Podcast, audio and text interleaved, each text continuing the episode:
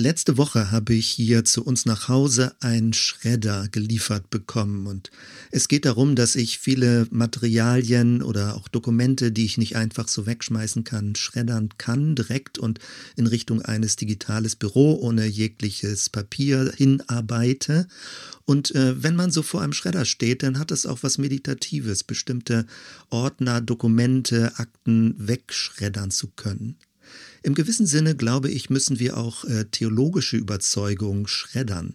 Also, dass bestimmte Dinge, die vielleicht lange Jahre gültig waren und an sich auch nicht falsch in dem Sinne gewesen sind, dass sie gar nicht hätten existieren dürfen, dass wir sie aber trotzdem in einen gewissen Schredderprozess hineintun und hinter uns lassen. Mir geht es heute bei dieser Predigt um das Wort Heiligkeit und alles, was damit zusammenhängt, also Heiligung, Heiligkeit, die Heiligen. Was ist das eigentlich? Und äh, ich denke, je länger ich drüber nachdenke und ich gründe das jetzt auch entlang äh, des fünften Kapitels von Noel Moles, dass dieser Begriff, so wie wir ihn im Deutschen kennen, dass wir ihn schreddern könnten, also dass wir wirklich Dinge hinter uns lassen. Und das ist manchmal sehr schwierig, weil wir natürlich den Eindruck haben, so sind wir geprägt, so muss es sein. Und mir geht es auch nicht darum, dass wir unbiblisch werden oder dass wir bestimmte Bibelstellen nicht mehr ernst nehmen, sondern im Gegenteil. Mir geht es darum, dass wir zu Ursprungsbedeutung zurückfinden und insbesondere, wenn es um althebräische Bedeutung geht. Das also ist das, was ich jetzt gleich, also in dieser Predigt mit dir vorhabe. Das fünfte Kapitel ist jetzt fertig übersetzt. Vielen Dank an Jonathan, der da viel mit dran rumgeschraubt hat, im guten Sinne, dass wir gute Formulierungen finden, um das Ganze dann auch ins Deutsche zu bringen. Es ist die dritte Predigt jetzt über das fünfte Kapitel und äh, von dort her, wenn du das in Ruhe nachliest, ein langes Kapitel, da wirst du viele Gedankengänge wiederfinden, aber manches auch, was ich einfach als Anlass nehme, selbst auch für uns jetzt in unserem deutschen Kontext, für unsere Gemeinde zu verlängern oder anzuwenden, äh, je nachdem, wie es dann für dich hoffentlich hilfreich ist. Noel Moles verwendet für den hebräischen Begriff, den wir eben üblicherweise mit heilig übersetzen, etwas ganz anderes. Und das ist sehr verblüffend, als ich das Buch zum ersten Mal gelesen habe. Und äh, je länger ich drüber nachdenke, ist es für mich sehr stimmig, wie er es nun nicht ins Deutsche, sondern zunächst einmal ins Englische übersetzt, aber durch diese Verfremdung oder diesen Umweg ins Englische plötzlich auch ganz neue Facetten in der deutschen Übersetzung oder in der deutschen äh, ja, Interpretation damit möglich werden und auftreten.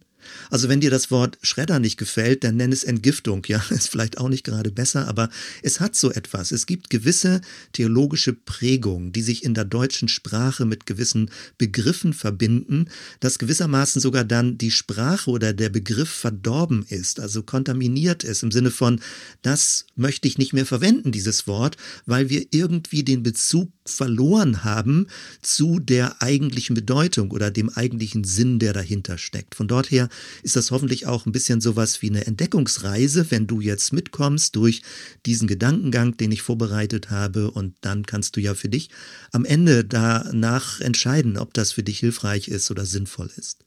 All das, was wir in einem größeren Bogen hier äh, durchdenken oder wo wir entlang gehen, orientiert sich an dem Buch von Noel Moles, Fingerprints of Fire.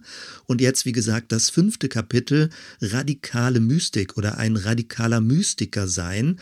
Und äh, das gehört in diesen großen Gedankengang rein. Also Noel Moles verwendet ja diesen Begriff Shalom als ganz große Hintergrundperspektive, dass wir in einer großen Versöhnungsgeschichte Gottes leben, dass wir selbst zu Friedensakteuren oder Akteurinnen Ebenen werden, also ein Energiefeld des Friedens und dass es einen großen Zielhorizont gibt, so wie wir letzten Sonntag Kolosse 1 gelesen haben, der kosmische Christus, also der große Zielhorizont ist, dass alles auf diesen Friedefürsten, auf diesen Prinz des Friedens Jesus zuläuft und das Reich Gottes ist ein Friedensreich, das Reich der Himmel. Es ist nicht irgendetwas Abgehobenes, sondern etwas sehr Reales, für uns Erlebbares, worauf wir zugehen und was mit dieser Messias-Erwartung verbunden ist. Und im fünften Kapitel, das habe ich jetzt in den letzten Sonntagen auch erläutert, zu diesem fünften Kapitel, da geht es darum, dass Noel Moles beschreibt, es geht nicht nur um eine äußere Aktivität, also eine Friedensaktivität, ein Friedensakteur zu sein, sondern es geht um eine tiefe innere Wurzel oder eine innere Quelle, aus der heraus diese Aktivität oder dieses Engagement, gesellschaftliche Engagement oder die Art und Weise, wie wir in Beziehung leben, dass das daraus gespeist wird, aus dieser inneren, verborgenen Gottesquelle oder aus diesem Sternentor, aus dieser Verbindung zum Transzendenten, so wie ich es jetzt in meine Worte versuche zu fassen. Und du wirst es dann in dem Kapitel nachlesen können. Jetzt möchte ich also einsteigen mit diesem Gedankengang und ich möchte dir kurz einmal zitieren, wie die Briefe im Neuen Testament, also viele Briefe im Neuen Testament mit dem Wort Heilige anfangen. Und äh, insbesondere Paulus verwendet diese Anrede. Also ein paar Beispiele, Römer 1, Vers 7, an die Geliebten Gottes und berufenen Heiligen in Rom. Oder 1. Korinther 1, 2, an die Gemeinde Gottes in Korinth, an die Geheiligten in Christus Jesus, die berufenen Heiligen. Oder 2. Korinther 1.1. Paulus, Apostel Christi Jesu, durch den Willen Gottes und der Bruder Timotheus an die Gemeinde Gottes in Korinth und jetzt samt allen Heiligen in ganz Achaia. Epheser 1.1. Paulus, Apostel Christi Jesu, durch den Willen Gottes an die Heiligen in Ephesus. Philippa 1.1. Paulus und Timotheus, Knechte Christi Jesu, an alle Heiligen in Christus Jesus in Philippi. Kolosser 1.2. An die Heiligen in Kolosse. Also du merkst, Paulus scheint es sehr wichtig zu sein und das äh, Schwierige und Seltsame dabei ist, dass dieser Begriff Heilige in der deutschen Sprache praktisch nicht mehr wirklich funktioniert. Also wie würdest du reagieren, wenn du angesprochen wirst, du Heiliger oder ihr Heiligen? Also ich würde wahrscheinlich abwehrend reagieren und denke, der andere will mich veräppeln oder er will mich bewusst irgendwie aufziehen oder kritisch, ironisch irgendwie ansprechen. Also das Wort Heilige ist sehr seltsam, sehr übertrieben. Wer sich selbst so bezeichnen würde, der würde man denken, ja, das ist ja nun mal ein bisschen überheblich. Also als würde jemand meinen, ein Heiliger zu sein, einen heiligen Schein zu haben. Und auch in der Kirchengeschichte gibt es das ja, dass Leute heilig gesprochen wurden. Diese Missverständnisse begreift Noel Moles auf und er sagt, die zwei typischen Missverständnisse, wie er es eben benennt, sind einmal, dass mit dem Wort heilig sowas Abgeschlossenes verbunden wird. Also Menschen sind angekommen. Sie lernen nicht mehr, sondern sie sind am Ziel. Jetzt sind sie Heilige. Oder als zweites, dass mit dem Wort heilig sowas Perfektes verbunden wird, dass Menschen also vollkommen sind, dass sie fehlerfrei sind. In dem Sinne sind sie dann heilig. Also sowohl angekommen und fertig, als dann auch fehlerfrei und vollkommen. Und genau das sind die Verzerrung, wie sie in unseren Sprachkontext hineingekommen sind.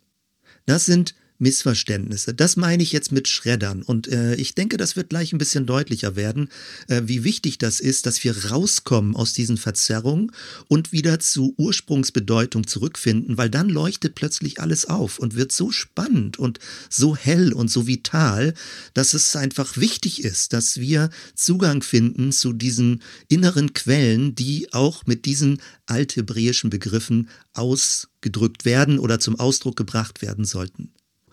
Jetzt, wenn wir ins Alte Testament reingehen, und ich meine das mit Althebräisch, das ist nicht unbedingt die heutige, vielleicht jüdisch-orthodoxe Vorstellung, aber wir finden das in den althebräischen Schriften, wenn dieses Wort heilig verwendet wird, vom Hebräischen jetzt her. Und äh, eine Sache dabei, die einem sehr viel hilft zu verstehen, ist folgendes. Wir in unserem Kulturkontext haben häufig so ein Verständnis von, dass Dinge fertig sind, also dass sie substantiviert sind und dann nennen wir es Heiligkeit oder Heiligtum oder die Heiligen. Und das ist ein bisschen so was Statisches. Also man redet über einen abgeschlossenen Zustand. Das ist genau dieses Missverständnis, was Noel Moles anspricht. Wenn wir aber vom Hebräischen herkommen, und das betrifft nicht nur das Wort heilig oder Heiligkeit, dann gibt es eine ganz andere Grundlogik, was für ein Weltverständnis und was für eine Art von Welterfahrung erlebt wird. Und das zeigt sich bis in die hebräische Grammatik. Das habe ich, denke ich, schon mehrfach erwähnt, dass im Hebräischen das Verb zuerst kommt und dann erst kommt das Subjekt oder dann noch später das Objekt. Also beispielsweise, wenn man sagt, das Auto fährt auf der Straße, dann würde das im Hebräischen eher umgedreht dargestellt werden. Fährt Auto auf Straße. Im Deutschen ist das dann eher eine Frage. Aber die Reihenfolge im Hebräischen ist genau so. Es beginnt mit dem Verb. Martin Luther hat äh, das versucht nachzubilden in der deutschen Sprache, indem er ein S davor gestellt hat. Also es fährt ein Auto auf der Straße. Das ist dann die Hilfskonstruktion, dass trotzdem das Verb vorne bleibt und dann eben das Subjekt danach gestellt wird. Das Ganze wirkt am Anfang ein bisschen banal, aber die Logik dabei ist, dass die ganze Welt eher wie ein Geschehen verstanden wird. Die ganze Welt ist dynamisch. Sie ist in Bewegung. Das heißt nicht, dass Gott beliebig wird oder dass Gott irgendwie sich ständig verändern würde. Nein, Gott ist treu, aber er ist treu und verlässlich in der Bewegung, also im Mitgehen unseres Lebens. Er sitzt nicht statisch im Himmel und guckt, was auf der Erde geschieht. Das sind andere religiöse Vorstellungen. Das Hebräische versteht es so, dass wir immer in Bewegung sind, dass Dinge auf dem Weg sind, dass sie sich entwickeln und dass in dieser zeitlichen Bewegung Gottes Treue erlebt wird und sich zeigt. Nochmal ein anderes Beispiel. Wenn wir zum Beispiel das Wort stehen nehmen, dann klingt das in unserem Sprachraum, dass etwas stabil steht. Und dann ist das sowas wie ein Zustand. Im Hebräischen ist das Wort stehen, und du kannst das mit allen anderen Verben also durchgehen, das lässt sich so schwer übersetzen. Im Hebräischen würde es eher lauten, also vom Gedankengang her, zum Stehen gekommen. Also das Stehen ist das Ende einer Bewegung. Oder umgekehrt, das Stehen ist der Anfang einer neuen Bewegung. Also aus dem Stehen heraus geschieht jetzt Folgendes. Das heißt also, das Stehen ist kein isoliertes Stehen, kein statisches Stehen, nicht etwas völlig Unbewegtes, wie es tendenziell eher, sage ich mal, im griechischen Denken ist, wo Dinge fest sind und die Bewegung eher das Nebensächliche, also das Zeitliche, das Vergängliche ist und alles, was stabil ist, das ist das Göttliche. Im Hebräischen ist es genau umgekehrt. Gott ist in Bewegung und bestimmte Prozesse kommen dann zum Ziel. Sie kommen zum Stehen. Insofern, wie gesagt, haben wir es mit einem dynamischen Universum zu tun, was hindrängt auf ein Ziel, was eine innere Bewegung hat. Und jetzt Zurück zum Stichwort heilig oder heilig sein. Denn es gibt in diesem Sinne nicht das Sein, sondern es ist immer ein Prozess des geheiligt Werdens. Also sowohl ich werde geheiligt in der Gegenwart Gottes, als auch durch mein Leben heilige ich etwas anderes. Ich kann Situationen heiligen. Ich kann Gegenstände heiligen. Ich kann Beziehungen heiligen. Das ist immer ein Geschehnis. Und dieses Verständnis der Heiligkeit als etwas Abgeschlossenes, Fertiges, Vollkommenes verweist in die falsche Richtung. Das ist eher irreführend. Wenn wir in das Hebräische zurückgehen, also der Versuch, das zu verstehen, dieses Althebräische, dann gibt es natürlich die Übersetzung in Bezug auf heilig, das ist, bedeutet etwas absondern, also etwas zu heiligen bedeutet etwas abseits zu stellen und für Gott zu reservieren, also etwas abzugrenzen auch. Und in diesem Sinne gibt es dann heilige Zeiten oder heilige Orte, heilige Gegenstände, also etwas wird geheiligt durch die Art und Weise, wie es verwendet wird. Es ist nicht aus sich heilig, sondern die Art, wie ich etwas behandle, macht es heilig und dadurch wird es heilig, es wird geheiligt. Nochmal zurück zu meinem Anfang. Du ahnst schon, wie unterschiedlich diese Verständnisse sind. Und das hat weitreichende Konsequenzen. Also, wenn du dazu bereit bist, dann schredder doch mal diese Vorstellung von Heiligkeit in deinem Kopf, wie du sie vielleicht äh, üblicherweise gehört hast oder wie du sie gelernt hast, und versuch dich auf einen anderen Zugang einzulassen. Wenn du das Alte Testament, den ersten Teil der Bibel vor Augen hast, dann erinnerst du dich an die Schöpfungsgeschichte. Es beginnt mit Chaos, mit äh, einem Rauschen, es beginnt mit Unordnung, mit Stimmen, mit Verwirrung. Und genau das ist auch später dann die Wirkung und die Bedeutung, die Bedrohung des Teufels, wenn er Diabolo genannt wird, der Durcheinanderbringer, der förmlich die Chaosmächte in die Welt hineinbringt. Was bedeutet nun Heiligen? Heiligen bedeutet, dass ich aus dieser chaotischen Welt, die ganz viel Unverständnis auslöst, dass Ereignisse da sind, die ich nicht verstehe, die ich nicht deuten kann, die ich nicht zusammenbringen kann, wo es wie ein riesiges Durcheinander aussieht, was manches Mal geschieht, dass ich aus diesem Chaos heraus etwas heraushebe und deute und zuordnen kann. Das meint Heiligen. Ich versuche jetzt zu beschreiben, was dieser innere Prozess, was ist die Tätigkeit des Heiligens? Es bedeutet, dass man durch eine Zuordnung einem Teil, einem Puzzleteil Bedeutung verleiht. Wenn wir zum Beispiel auch Dinge erinnern, dann werden sie uns heilig. Wir halten sie in Ehren. Sie rauschen nicht einfach durch unser Bewusstsein hindurch. Wenn wir besondere Zeiten herausheben aus dem Fluss der Zeit, dann heiligen wir Zeiten. Wir heiligen zum Beispiel den Sonntag, wir heiligen den Sabbat oder wir heiligen vielleicht eine besondere Zeit, die ich für Gott reserviere. Oder vielleicht gibt es einen Gebetsraum, einen Gebetsort, einen Gebetsstuhl, der für dich geheiligt wird, weil an dieser Stelle geschieht etwas, was für Gott reserviert ist. Vielleicht auch Gegenstände. Also der Gedanke ist nicht, dass Substanzen irgendwie magisch aufgeladen werden, sondern durch die Art und Weise, wie du etwas behandelst, wie du auch Menschen behandelst, da kommen wir gleich zu, heiligst du sie. Du kannst auch Tiere heiligen, indem du sie besonders achtsam und wertvoll behandelst, indem du sie respektierst, heiligst du Tiere. Und damit sind wir auch in diesem grundjüdischen Verständnis, dass der Mensch dazu da ist, diese Welt und die verschiedenen Lebewesen zu heiligen. Es ist die ursprüngliche Berufung des Menschen, den Tieren Namen zu geben und damit sie zu heiligen, sie ansprechbar zu machen und sie wahrzunehmen. Also ich drehe jetzt so ein paar Kreise um diesen Begriff herum und äh, dass dir das vielleicht ein bisschen anschaulicher wird. Heiligen bedeutet in dem Sinne eben auch Dinge zu deuten, sie zu verstehen, sie in Verbindung zu bringen. Das ist ja letztendlich die Möglichkeit, wie wir lernen können. Wir lernen nicht tausende von verschiedenen Bruchstücken, sondern wir ordnen Dinge zusammen, dass wir Zusammenhänge verstehen, dass wir Analogien bilden können. Und im ganz weitesten Sinne ist das eine Art Geschehnis, was mit Heiligung, mit Heiligkeit, also mit etwas in einen Heiligungsprozess hineinzubringen zu tun hat, dass wir Zusammenhänge, Deutungszusammenhänge verstehen und die Welt anfängt für uns Sinn zu machen. Ich bring mal ein Beispiel, also dass das vielleicht ein bisschen deutlicher wird, was ich meine. Du kennst so etwas wie Puzzlespiele, also ein großes Puzzleteile-Spiel, 1000 Teile, 5000 Teile, 10.000 Teile und du hast ganz viele kleine Teile dann auf dem Tisch liegen und sie passen nicht wirklich zusammen. Heiligen bedeutet, diese verschiedenen Puzzleteile zusammenzufügen dass sie ineinander passen, dass sie ein Bild ergeben.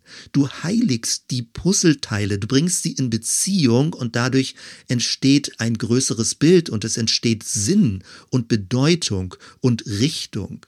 Also nochmal, Heiligkeit ist kein Zustand, sondern ein Geschehen der Zuordnung. Und wenn man das so jetzt ganz allgemein beschreibt, dann sind wir plötzlich im Thema Versöhnung. Heiligkeit bedeutet, dass Beziehungen versöhnt werden, dass sie nicht nebeneinander herlaufen, dass Menschen nicht sich gar nicht wahrnehmen und isolieren, sondern dass sie wieder miteinander in Beziehung gebracht werden. Und worauf ich gleich immer mehr Wert legen werde, ist, dass das Geschehen ist der Heiligung, also dass etwas geheiligt wird, dass das nicht Gott vorbehalten ist, sondern dass das auch Inhalt unserer Ebenbildlichkeit ist. Auch wir als Mensch, du als Mensch kannst etwas heiligen. Du kannst Dinge heiligen, du kannst Menschen heiligen, du kannst Beziehungen heiligen, du kannst Kinder heiligen, du kannst Tiere heiligen, du kannst diesen Weltverlauf heiligen, je nachdem, wie du dich darin bewegst und welche Handlungen du tust. Wir haben das manchmal ein bisschen in der Sprache drin, wenn wir zum Beispiel sagen, das ist mir heilig. Dann wird etwas herausgehoben für uns, vielleicht besondere Erinnerungsstücke, die materiell gar nicht so einen großen Wert haben, aber die dir wertvoll geworden sind und die dir heilig geworden sind. Du kannst also etwas anderes oder jemand anderen heiligen, dazu gleich mehr. Umgekehrt kannst du aber auch dein eigenes Leben heiligen, nämlich dass du dich selbst in Hinblick auf etwas anderes zuordnest. Also wohin heiligst du es, dein Leben? An wen oder was bindest du es? Wenn du dein Leben nicht einfach nur fließen, laufen, zerstreuen lässt, so ungefähr, dass irgendwas mit deinem Leben geschieht und du wie so eine Billardkugel hin und her gestoßen wirst, dann bedeutet es, du fängst es an zu heiligen. Das heißt, du bringst dein Leben in eine Richtung, du fängst an, dein Leben an etwas zu binden oder an jemanden zu binden und das heißt, du machst dein Leben heilig in Hinblick auf etwas oder auf jemanden hin. Und das ist genau die Frage beim Thema Heiligung letztendlich. Die Frage ist, wo ordnest du dich hin? Wohin verortest du dich?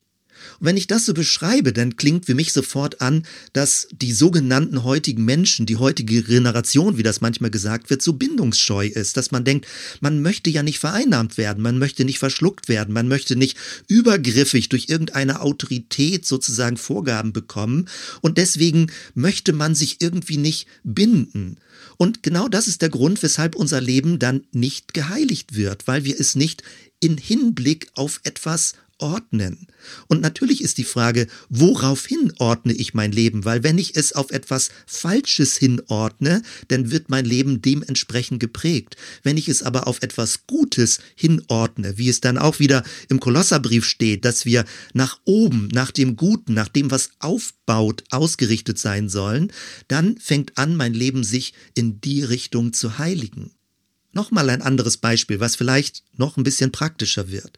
Ich habe gerade vor kurzem gehört über Facebook, wie ein Jugendpastor beschrieben hat, sie hätten eine Online-Aktion gemacht mit Jugendlichen, wo es um verschiedene Themen geht, auch Probleme in der Welt oder Herausforderungen. Und sie hatten alle möglichen großen weltpolitischen Themen, die dieser Jugendpastor für ganz wichtig und wertvoll handelte. Und dann wurde der Chat praktisch eröffnet, in einer Zoom-Sitzung vermutlich oder so. Und dann durften die Jugendlichen Fragen stellen. Und sie durften voten, welche Frage für sie am wichtigsten ist, die sie im Moment für sich als relevant empfinden. Und die absolut herausragend gewotete Frage war, ist Sex vor der Ehe erlaubt? Also sind voreheliche Beziehungen erlaubt? Das war die Hauptfrage, um die es ging.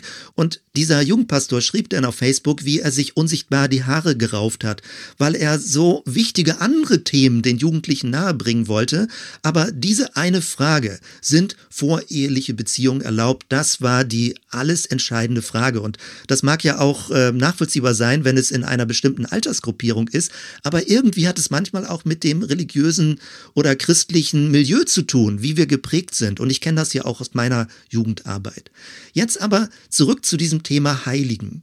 Ich weiß, wie ich früher geprägt war, dass ich den Eindruck hatte, und mir war das sehr wichtig, dass zum Beispiel die Ehebeziehung ein heiliger Raum ist, den man betritt, indem man sich ein Treueversprechen gibt, und dass erst wenn man in diesen heiligen Raum, ein Bündnis der Ehe eingegangen ist, dass es dann eben auch um gewisse intime Kontaktmöglichkeiten miteinander geht und dass das diesem heiligen Raum der Ehe vorbehalten ist. Das ist mir ganz wichtig und ich betone das auch und ich glaube, das ist auch möglich, so mit Beziehungen zu starten. Auf der anderen Seite wird mir gerade jetzt, was ich eben erläutert habe, auch Folgendes immer mehr deutlich. Heutzutage ist es ja so, dass die ganzen Beziehungsdynamiken durch alle Umfragen ist das bestätigt und Forschung und so weiter im Jugend-, im jungen Erwachsenenbereich häufig der Fall ist, dass Beziehungen, intime Beziehungen beginnen, bevor es eine offizielle Ehebeziehung gibt. Und bevor es jetzt darum geht, einfach nur zu sagen, das darf man nicht, das sollte nicht sein, oder umgekehrt Leute sagen, ihr mit euren engen Moralvorstellungen und dann letztendlich zu dem Ergebnis kommen, so will ich kein Christ mehr sein, in solchen Kirchen, in solch einem Glauben will ich nicht mehr sein und ganz aussteigen, weil sie das Gefühl haben, dass es nicht mehr lebensfähig und lebensfördernd ist bei Beziehungen, wenn immer, sag ich mal, der Wert drauf gelegt wird, es muss eine rechtliche Rahmenstruktur da sein, es muss ein Treueversprechen vor Gott geben und bevor das nicht der Fall ist, dürfen Menschen, also Mann und Frau oder in verschiedenen Konstellationen, je nachdem, wie das denn gelebt wird, dürfen nicht diese intime sexuelle Beziehung eingehen, bevor sie nicht dieses äußerlich formale, öffentliche Treuegelöbnis abgelegt haben. Und ich glaube prinzipiell, dass das gut ist, ein Treueversprechen abzulegen und auch mit gewissen Dingen, wenn es möglich ist, irgendwie auch zu warten, wenn sich beide einig sind. Das ist meine Überzeugung. Aber mir ist bewusst, dass es inzwischen viele andere Lebenskonzepte gibt. Und jetzt möchte ich das anwenden mit dem, was ich eben gesagt habe. Angenommen, die Ehe ist nicht sowas wie ein fertiger, heiliger Raum, in den wir eintreten und der automatisch so ist, wie er ist. Und äh, es gibt ja auch viele Erfahrungen. Nur weil du rechtlich miteinander verheiratet bist, nur weil du viele Jahre zusammen lebst, heißt das noch lange nicht, dass die Ehebeziehung ein geschützter Raum ist. Sie ist immer angefochten in diesem Sinne. Und ich finde es jetzt sehr spannend, weiterzudenken mit diesem Begriff Heiligen. Was bedeutet es also, eine Beziehung zu Heiligen. Also nicht im Sinne so, Gott hat einen Plan für mein Leben und ich warte jetzt darauf, dass der einzig richtige Lebenspartner in mein Leben tritt, der mir von Gott geschickt wird. Und bevor das nicht so eindeutig, biblisch, himmlisch, durch Erleuchtung, durch Bestätigung, wie auch immer durch Prophetien noch belegt ist, lasse ich mich nicht auf einen anderen Menschen ein und gehe mit ihm kein Treueversprechen ein. Das ist ja diese eine Vorstellung, als hätte Gott so einen fix und fertigen Plan, der ganz genau passen muss, bevor ich wirklich mit einem Menschen zusammenlebe. Oder umgekehrt, dass Leute sagen, ich möchte jetzt mal unabhängig von meiner christlichen Prägung mich auf eine Beziehung zu einem anderen Menschen einlassen und das auch respektvoll und achtsam, sag ich mal, ausprobieren. Äh, ausprobieren ist jetzt schon wieder der umstrittene Begriff, aber ohne mich dann schon festzulegen, vielleicht auf eine lebenslange Beziehung. Und nochmal, ich drehe Kreise jetzt um diese Frage. Also was bedeutet es, eine Beziehung zu heiligen? Wenn eine Beziehung beginnt, also bleibe ich jetzt mal dabei, zwei Menschen irgendwie befreunden sich und nähern sich an und verlieben sich ineinander und dann ist die Frage, wann kommt es zu einem Bündnis? Also wann wird es eine Bindung aneinander? Das ist die eigentliche Grundfrage. Und jetzt wird es spannend, wenn man nicht sagt, Gott hat da irgendwas vorgegeben, wo ich etwas annehme von Gott, also der Lebenspartner, den er mir schickt und auf den ich lange gewartet habe und wo das jetzt alles plötzlich geheimnisvoll zusammenpasst. Also wenn es nicht etwas ist, was Gott macht und das annehme als etwas, was mir zugewiesen wird, sondern umgekehrt, wenn es bedeutet, dass ich selbst in der Art und Weise wie ich mich verhalte gegenüber dem anderen Menschen, die Beziehung heilige. Was bedeutet das? Und dann wird es interessant. Und da reden wir jetzt nicht darüber, ob Menschen formal verheiratet sind, ja oder nein, oder welche, was weiß ich, Erbschaftsverträge sie haben oder unterschiedliche, sag ich mal, sich Zusprechungen, wer wie wen bei Krankheit besuchen kann. Es gibt ja diese ganzen Lebensverträge, die man dann machen kann. Das meine ich alles nicht. Ich meine jetzt nicht diesen formalen Aspekt bei einer Beziehung, sondern ich meine diese innere Logik, die ich gerade versucht habe zu erklären, dass eine Beziehung, also jetzt nicht mehr ein Ding oder irgendeine Situation oder ein Ort geheiligt wird, sondern was bedeutet es, eine Beziehung zu heiligen? Eine Beziehung wird dadurch geheiligt, dass ich den anderen Menschen herausgreife aus der Menge der vielen Menschen und ihn für mich besonders mache. Das tue ich. Der Mensch wird für mich besonders, aber ich mache ihn auch für mich besonders. Die Person wird dann für mich exklusiv. Und ich erwähle sie gewissermaßen zu meinem Lebenspartner. Ich hebe die geliebte Person heraus aus der Menge. Ich ordne mich auch ihr eindeutig zu, also ich binde mich an sie und ich mache sie für mich einzigartig. Wenn dieses Geschehnis abläuft, dann heilige ich eine Beziehung. Und das tust du und das tue ich. Du heiligst die Beziehung. Und das bedeutet es letztendlich, einem Menschen treu zu werden, ein Versprechen abzulegen, aber wieder nicht formal, sondern als eine innere Herzenszuordnung. Vielleicht wird das ein bisschen deutlicher, ja. Ich suche immer nach neuen Formulierungen, um das klarzumachen, wie relevant dieses Thema Heiligen ist. Also nicht als etwas, was du substanzhaft magisch bekommst, du wirst heiliger, dass du irgendwie da so eine Charakteraufhellung dann plötzlich erlebst. Es bedeutet eben auch nicht, dass du irgendein Plateau oder einen Zustand erreichst. Jetzt bist du in der Ehebeziehung drin. Ja, das ist gut, eine formale rechtliche Beziehung zu haben, weil das ist wichtig, sage ich mal, für gewisse Formalstrukturen. Aber letztendlich ist es ein ständig neuer Prozess. Du heiligst die andere Person, je nachdem, wie du sie im Herzen, in der Sprache und im gesamten Verhalten behandelst und ihr gegenübertrittst. Du wirst für die andere Person geheiligt und du heiligst die andere Person für dich. Und genauso macht Gott das mit uns. Also das, was in der Beziehung, in einer festen Beziehung sich abbildet, geschieht ja zunächst einmal zwischen Gott und uns Menschen. Also Gott heiligt dich, indem er dich ansieht indem er dich wahrnimmt. Und da sind wir auch bei dem Wort Erwählung, was auch ähnlich vergiftet und verdorben ist, weil es klingt immer so wie Überheblichkeit. Nein, heiligen bedeutet und auch erwählen in dem Sinne bedeutet, dass etwas herausgehoben wird, dass jemand herausgehoben wird. Es meint eine besondere Wahrnehmung. Und das, was wir in Christus im Neuen Testament sehen, ist, dass jeder Mensch einzeln von Gott herausgehoben und wahrgenommen wird und in diesem Sinne auch geheiligt wird. Das ist es, wenn Paulus die Heiligen in Kolosser anspricht.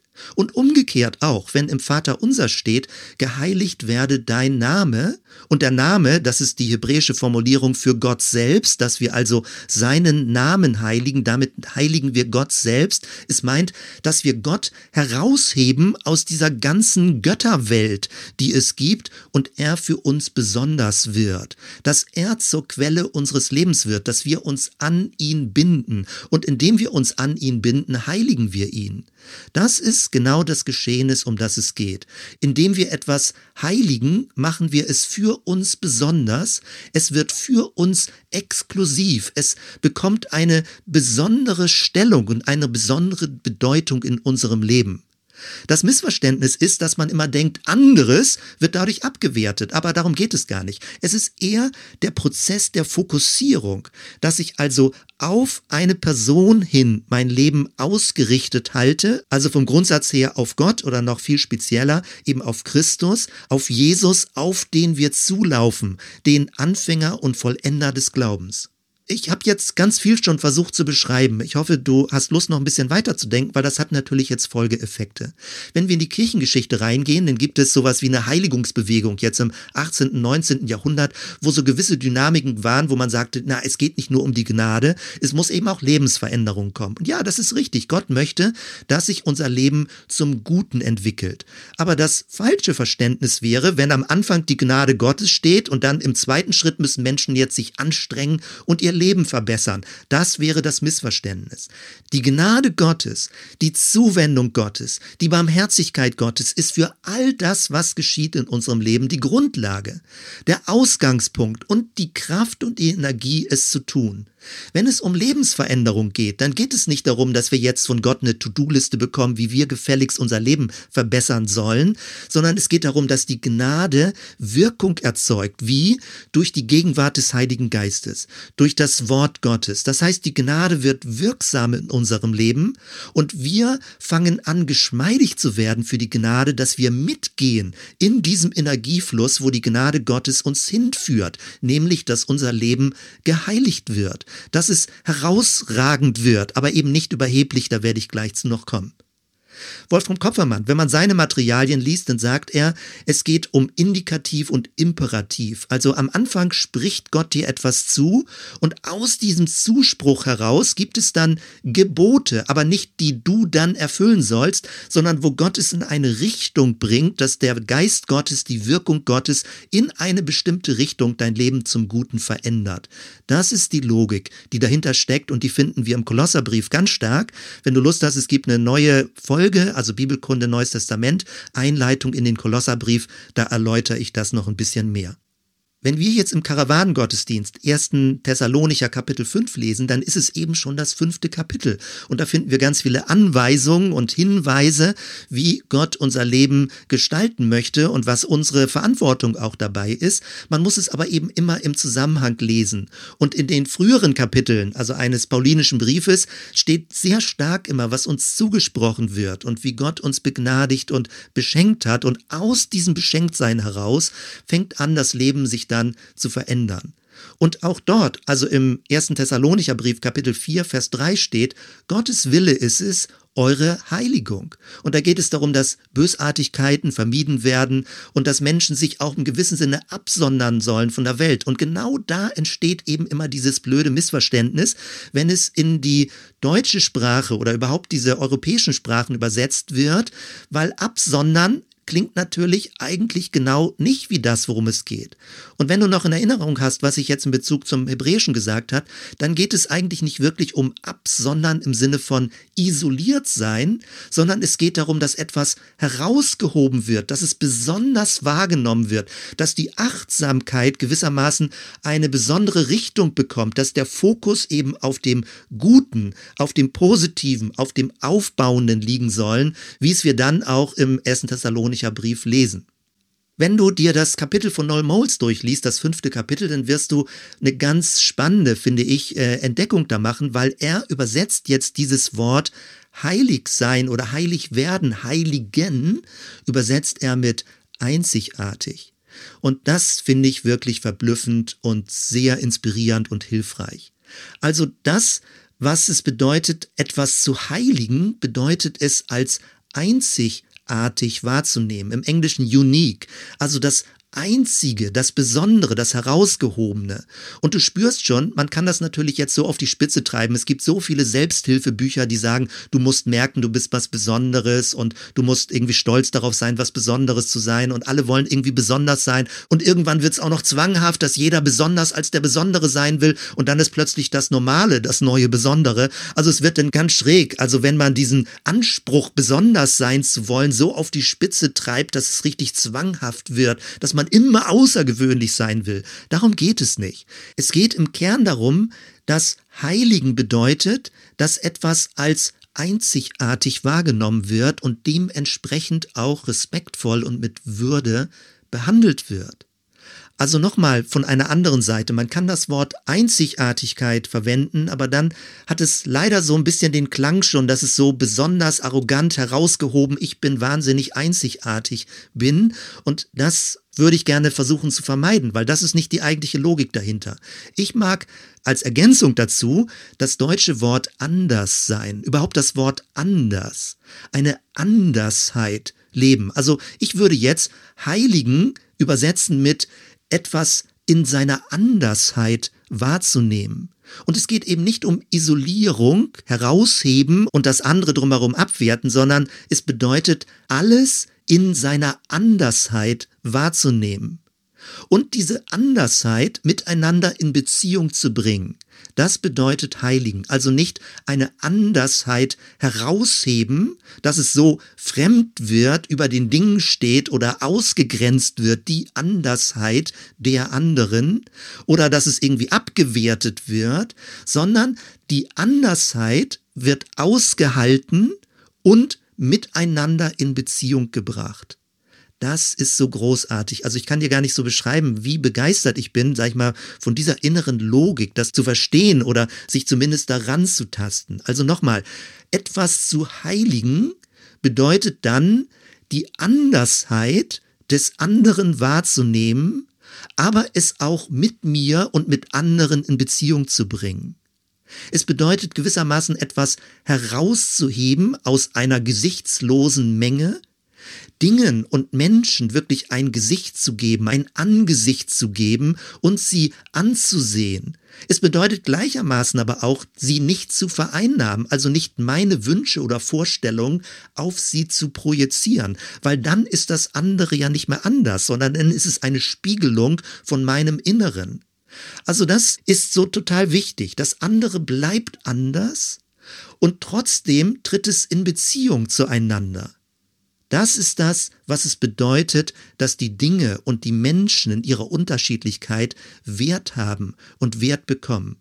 Und in diesem Sinne kann ich auch mich selbst heiligen. Eben andere können mich heiligen, wie sie mir gegenüber sich verhalten, aber ich kann auch mich selbst heiligen, nämlich indem ich meine Einzigartigkeit wahrnehme und indem ich sie nicht versuche anzugleichen den anderen. Und damit wird's jetzt immer praktischer.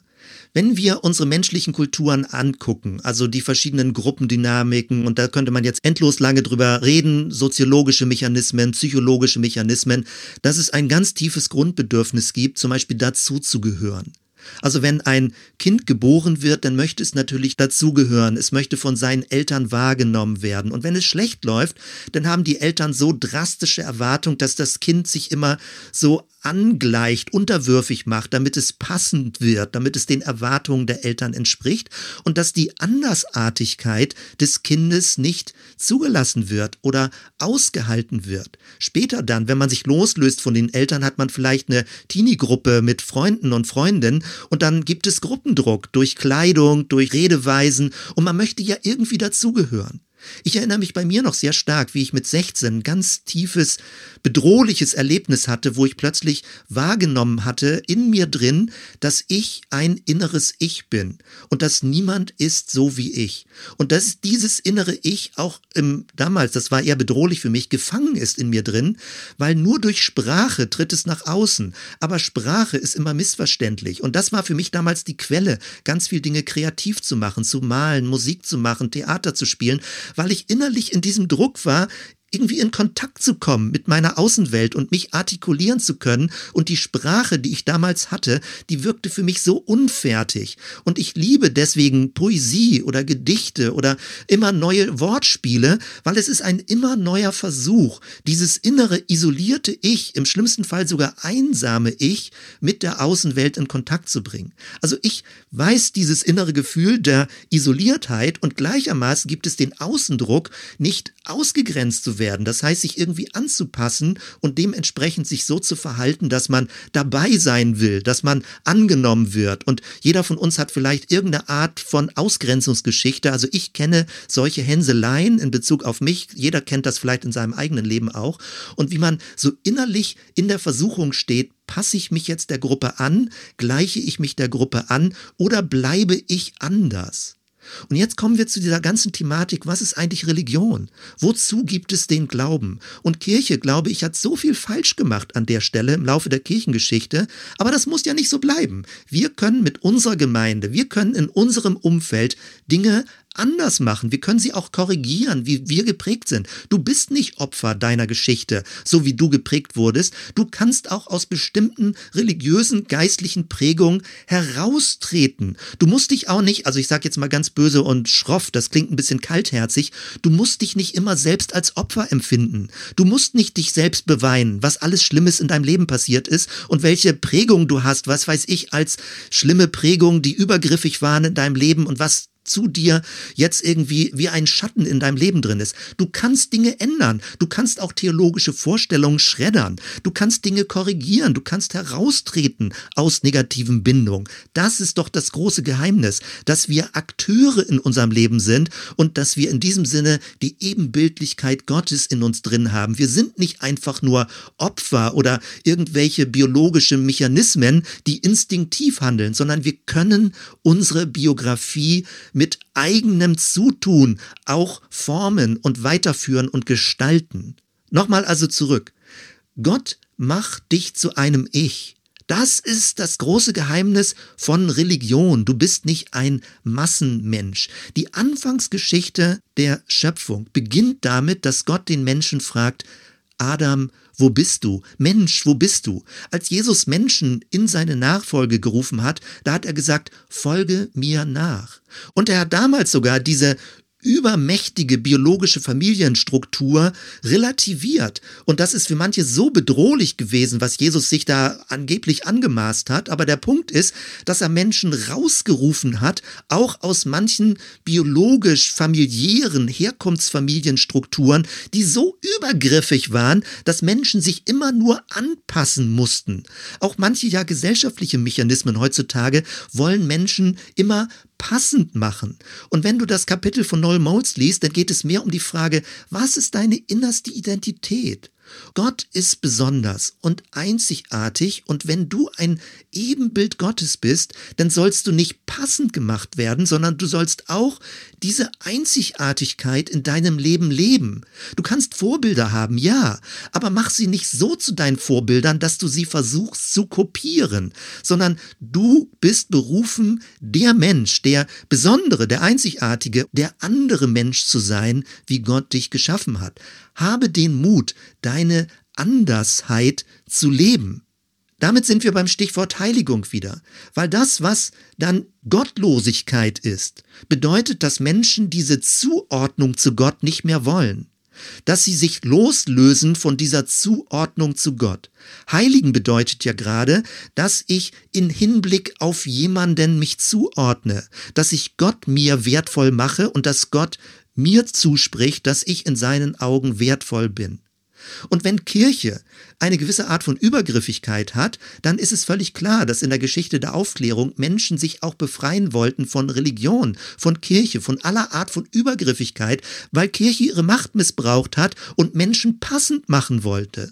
Die gesamten Strukturen von Gehorsam, wenn es beim Mönchsorden darum geht, was alles daran positiv war, ist aber so etwas, dass Menschen gefügig gemacht werden sollten, dass sie passend gemacht werden sollten, dass sie gerade nicht mehr anders sein durften und eben Christus gleichgestaltet werden sollten, als würden gute Christen kleine Christusklone, also Christuskopien werden. Und genau das ist das Missverständnis, weil in Christus lebt jeder Mensch seine Andersheit, aber nicht in Isoliertheit, sondern in einer zugeordneten Relation. Das ist die Art von neuer Familie, die Jesus gelebt hat und gegründet hat, dass Menschen anders sein dürfen und sollen, aber in Beziehung zueinander gesetzt werden.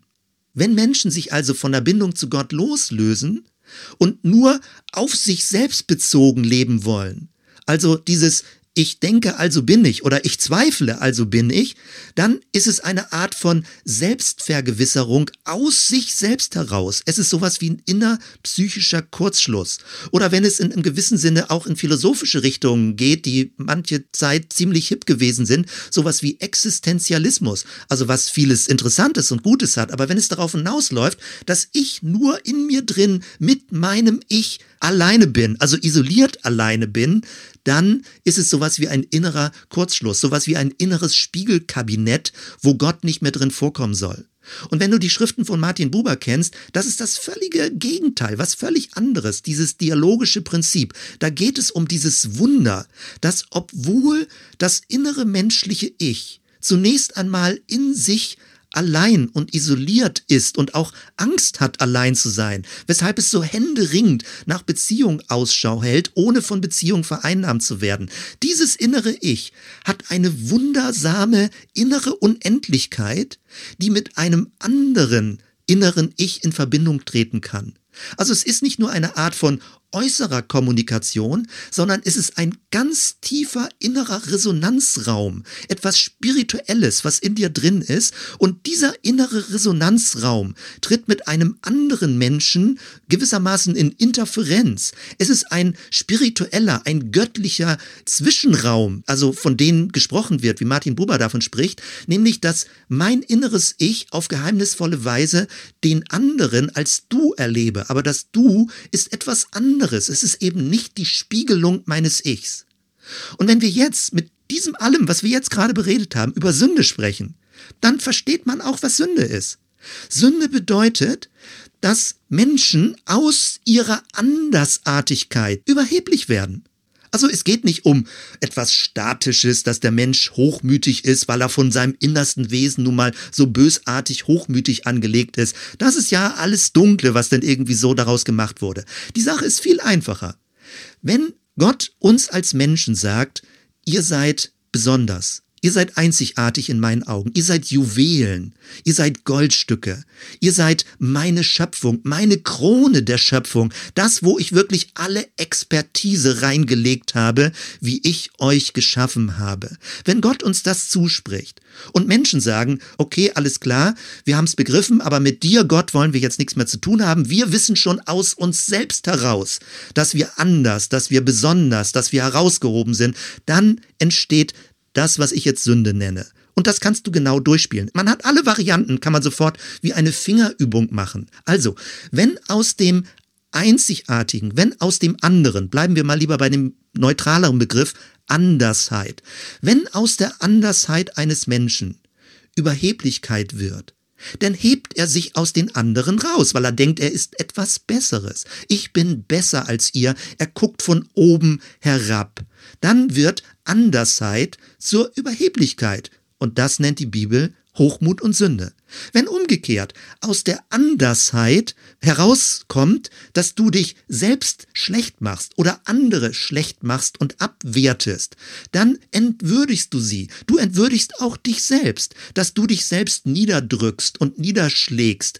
Also abgesehen jetzt von dieser Krankheit, Depression, ist das aber der innere Mechanismus, dass man sich selbst permanent bedrückt und niederschlägt. Das heißt, du fühlst dich so anders, du fühlst dich so unverstanden, so missverstanden, du hast das Gefühl, keiner will mit dir was zu tun haben, du selbst willst noch nicht mal was mit dir zu tun haben, dass du dich ständig selbst erniedrigst. Und das als Dauerschleife löst dann eine Art von Bedrückung und Depression aus. Das heißt, aus diesem Gefühl der inneren Andersheit fängst du an, dich selbst zu erniedrigen. Auch das würde die Bibel sagen, nein, bitte nicht, tu das nicht. Du bist ein geliebtes Kind Gottes. Oder wenn aus Andersheit Zurückziehen kommt, also was habe ich mit meinem Bruder und meiner Schwester zu schaffen, also im Glauben so ungefähr, was soll ich mit denen, es reicht, wenn ich mein eigenes Leben führe. Also dass man sich zurück zieht und sagt, mit dir will ich nichts zu tun haben, dann ist es eine Art von Verantwortungslosigkeit, dass ich mich nicht mehr bereit bin, um andere zu kümmern. Nun, völlig klar ist, jeder hat eine gewisse Belastungsgrenze. Ich rede jetzt nicht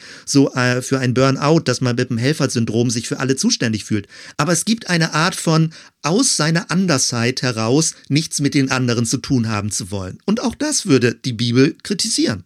Mit anderer Sprache natürlich. Oder wenn man sagt, ich bin in meiner Andersheit so wichtig, so bedeutsam, dass ich mich ständig in die Mitte stelle, dass ich ständig das Zentrum sein will, dass ich ständig möchte, dass andere sich um mich herum drehen und mir zuhören müssen und alles nur um mich geht dann ist das auch eine Art von, dass aus meiner Andersheit gewisse Privilegien und Vorzüge abgeleitet werden und ich meine, die anderen müssten das ständig akzeptieren, dass meine Andersheit die bessere Andersheit ist. Auch das wäre eine sündige Struktur. Oder du kannst es in alle Richtungen weiterführen. Wenn Leute sagen, sie sind älter als andere, deswegen bin ich besser und weiß mehr Bescheid und sie sind nicht mehr lernbereit. Oder andere Leute sagen, ich bin noch so jung, ich bin noch so anders, ich krieg das nicht hin und sie trauen sich nichts zu. Auch das ist nicht unbedingt ideal. Natürlich kann man jung sein und man kann lernen, noch bestimmte Dinge. Aber wenn ich daraus ableite, wie zum Beispiel wir das in den Propheten lesen, wo Leute sagen, ich bin noch zu jung, Gott, du kannst mich gar nicht gebrauchen, dann ist es eine Art von Verweigerung, die aus dieser Andersheit heraus entsteht. Oder du kannst das bei Mose nachlesen, wenn Mose davon spricht, Gott, aber ich kann nicht reden, ich krieg das nicht hin, ich bin anders als die anderen, dann sagt Gott, ja, aber deswegen werde ich dich trotzdem berufen und ich werde dir Ressourcen zur Hand geben, dass du bestimmte Dinge tun kannst. Also nochmal, ich habe jetzt ganz viele Beispiele gebracht, dass man aus der Andersheit, die man innerlich erlebt, ableitet, dass man entweder überheblich ist, dass man andere schlecht macht, dass man sich selbst bedrückt, dass man sich zurückzieht, dass man sich ins Zentrum stellt, dass man meint, besser zu sein als andere, dass man meint, das kriege ich ja nie hin. Also, dass man Mechanismen daraus ableitet, die dieses Besondere, dieses Einzigartige, was Gott in dein Leben und mit dein Leben in dich hineingelegt hat, dass man förmlich daraus sündige Muster ableitet, die dazu führen, dass ich mich isoliere, zurückziehe, überhebe, andere abwerte und so weiter und so weiter. Es geht also nicht darum, dass du wesensmäßig sündig bist, so, sondern dass aus dieser positiven Andersheit Mechanismen entstehen, die Beziehung zerstören, die Menschen abwerten, entwürdigen, dass diese Andersheit die jeder von uns von Gott zugesprochen bekommen hat, die man sehen kann. Natürlich bist du besonders durch die Fingerabdrücke, durch den Geruch, den du hast, durch die Augeniris, die du hast, durch die Körperphysiognomie. Jeder Mensch ist unverwechselbar anders, auch in deiner Biografie. Und dass diese Andersheit dann nicht ausgehalten wird und neutral nebeneinander stehen gelassen wird, wie anders Menschen gegenseitig sind, dass diese Andersheit nicht bewertet wird, sondern in Beziehung zueinander gesetzt wird, dass man sich förmlich in der Andersheit begegnet und trifft und indem ich den anderen anders sein lasse und für mich besonders mache, heilige ich ihn. Das ist die innere Logik. Und das ist sowas von spannend. Und immer wenn du anfängst, dich mit anderen Menschen zu vergleichen, dann gehst du ja aus deiner Andersheit heraus. Natürlich kann man Dinge lernen von anderen Leuten. Aber wenn du das Gefühl hast, du müsstest wie jemand anderes sein, denn verweigerst du dich ja deiner eigenen Andersheit und du möchtest fliehen aus deiner eigenen Andersheit, indem du so sein möchtest wie jemand anderes. Und deswegen, wenn du so sein möchtest, dann entheiligst du dein Leben. Du wirst profan, wenn du sein willst wie jemand anderes und dich selbst in deiner Andersheit nicht willst und dich auch innerlich nicht versöhnst mit deiner Andersheit. Das war jetzt schon sehr lang und mir liegt daran, da nochmal eine Schleife zu drehen. Äh, schalte sonst ab, die wesentlichen Gedanken sind schon gesagt worden, aber ich würde gerne nochmal, sag ich mal, das zusammenbinden und nochmal die Dinge zu Ende bringen. Letztendlich also geht es darum, Religion ist völlig falsch, wenn sie Menschen gleich machen will, wenn sie normieren will, wenn sie die Besondersheit von Menschen abwertet und sie passend machen will, auch durch gewisse externe Gehorsamsstrukturen. Religion ist falsch, wenn du das Gefühl hast, du müsstest dein inneres Ich, also im Sinne einer guten Andersheit, auflösen und unterwürfig werden, bestimmten Leuten folgen zu müssen, weil sie das von dir erwarten. Nein, das Hören des Geistes bedeutet ja gerade dieses innere Resonanzfeld wahrzunehmen, damit du nicht übergriffig von Leuten verschluckt wirst, aber selbst auch nicht übergriffig wirst, weil du eben entweder, wenn du dich verschlucken lässt oder anpassen lässt, dass du nicht deine eigene Andersheit auflöst, dass du aber auch nicht übergriffig wirst und es gibt ganz viele Mechanismen, subtil übergriffig zu werden, dass du nicht versuchst, die Andersheit des anderen aufzulösen. Religion hat im besten Sinne die Aufgabe dazu, dass wir in unserer Andersheit uns vor Gott miteinander versöhnen und in Beziehung zueinander treten. Und dass wir glücklich darüber sind, in unserer gegenseitigen Andersheit und dass wir aus dieser inneren Unendlichkeit, aus diesem Resonanzraum eine Ahnung bekommen, eine Interferenz zu anderen Personen merken, wir sind beides Menschen, wir leben in einer Welt, aber wir sind grundverschieden. Das heißt aber nicht, dass wir nicht miteinander kommunizieren könnten. Natürlich kann man kommunizieren, aber Kommunikation ist nicht eine Art von Dominanz Dominanzgleichmacherei, dass der andere so sein muss wie ich sondern man verständigt sich und begegnet sich in seiner Andersheit. Das letztendlich bedeutet es, dass der andere mir ein Du bleibt. Er ist eben nicht ein Es, ein Ding, eine Sache, die ich benutze oder missbrauche oder entwerte, sondern er wird mir zu einem Gegenüber. Und ein Gegenüber bleibt immer anders. Deswegen ist es ein Gegenüber, weil es mir gegenüber ist. Und in diesem Sinne wird es zu einem Du, wenn es mich ansieht und wenn ich den anderen ansehe. Das ist so geheimnisvoll. In dieser Art von Begegnung geschieht Gottes Heiligkeit. In dieser Art von Begegnung heiligen wir uns gegenseitig. Die Aufgabe also von Religion, von Glauben, von Nachfolge ist, wenn du ein Jünger, eine Schülerin, ein Schüler von Jesus bist, heißt, dass wir dann, wenn es darum geht, sage ich mal, gegen Sünde zu sein oder Sünde zu bekennen, dann bedeutet es, dass diese sündigen Muster, die ich eben beschrieben habe, dass sie wahrgenommen, ausgesprochen werden und als destruktiv erkannt und bekannt werden. Also, wenn ich aus meiner Andersheit überheblich werde, dann ist es ein Grund, Sünde zu bekennen, weil ich von oben herab gucke auf Leute. Wie kann ich mich davor schützen? Ganz einfach. Es ist wirklich ganz einfach. Nämlich, wenn dir ganz viel gegeben ist, wenn du intelligent bist, wenn du viel Wissen hast, wenn du großartig begabt bist, dann guck nicht runter auf andere Leute, sondern sieh hoch dass es mehr gibt, was du noch lernen kannst. Bleib ein Lernender. Oder umgekehrt, wenn du das Gefühl hast, du hast ganz wenig in deinem Leben, alle anderen sind besser als du und du guckst immer nur hoch, was die anderen sind, was sie besser sind, was sie besser können, dann guck eher auf das, was Gott dir schon geschenkt hat, dass du inspiriert und aufgebaut wirst. Von dort her ist es eine Frage eines Blickwinkels. Bleib lebenslang ein Lernender, dass du nie das Gefühl hast, du bist den anderen so voraus, dass du ihnen gegenüber arrogant werden kannst.